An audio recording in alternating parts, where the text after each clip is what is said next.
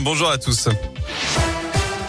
À la une, onzième acte, nouveau samedi de mobilisation anti-pass sanitaire en France. Environ 185 manifs sont à nouveau prévus aujourd'hui. La semaine dernière, 80 000 personnes étaient dans la rue selon les chiffres officiels. Un chiffre en baisse par rapport aux dernières manifestations. À Lyon, trois rendez-vous. 2 à 14 heures au départ du Palais des 24 colonnes et de la station de métro des Brotteaux. Et un dernier, une chaîne humaine sur les quais du Rhône autour de 15 heures, place Maréchal Lyotet. Et ce week-end à Lyon, euh, Lyon pardon, accueille la fête de la Renaissance. C'est une fête historique qui plonge les spectateurs à l'époque du XIVe siècle. Cette année, le festival met à l'honneur le 701 anniversaire de la charte Sapodine, une charte historique qui a permis aux Lyonnais d'obtenir leur indépendance en 1320. Jusque-là, les Lyonnais étaient encore sous l'autorité d'un archevêque de Savoie. Alors au programme, scénette, animation et spectacle en présence de musiciens, comédiens, danseurs ou combattants. Christophe Gelpier, le président du comité des fêtes de Lyon qui organise l'événement. Il nous parle plus en détail de cette fête. L'ensemble des personnes qui ont participé à cette fête, qui sont en tenue d'époque, vont pendant toute l'après-midi et le lendemain, le dimanche après-midi, euh, gérer euh, à l'époque Renaissance euh, le vieux Lyon. il y aura des, des, jeux pour les enfants, etc. Vous avez un atelier pour les enfants.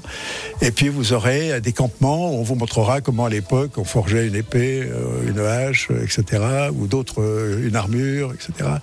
Et puis vous aurez surtout sur la place Saint-Jean un marché, un marché Renaissance. Et c'est vraiment une fête familiale bon enfant et qui vous replongera dans un passé qui vous apprendra beaucoup de choses sur, sur l'époque. Rendez-vous donc dans le quartier Saint-Jean du Vieux-Lyon aujourd'hui et demain pour plonger dans la Renaissance. À noter que le pass sanitaire n'est pas exigé et que la fête est complètement gratuite.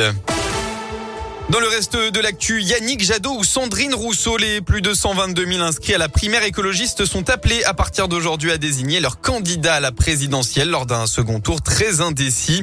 Le résultat final sera annoncé mardi à 17h30 à Paris par les organisateurs. Et puis de leur côté, les adhérents des Républicains sont invités aussi à s'exprimer aujourd'hui pour définir la méthode qui sera retenue pour désigner le candidat à l'élection présidentielle.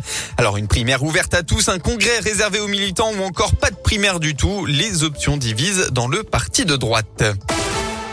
On passe au sport en foot, début de la huitième journée de Ligue 1 ce soir avec en ouverture à 17h Saint-Denis, à 19h Strasbourg accueille Lille et enfin à 21h Montpellier se déplace au PSG et l'OL reçoit Lorient.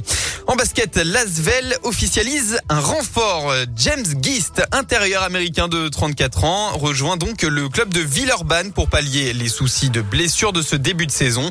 Joueur incontournable de l'Euroleague avec 269 matchs à son compteur, le solide défenseur va apporter beaucoup d'expérience. Et bien enfin, qui sera la prochaine Miss Rhône-Alpes, la lyonnaise Anaïs Roux et son titre en jeu ce soir à Chambéry.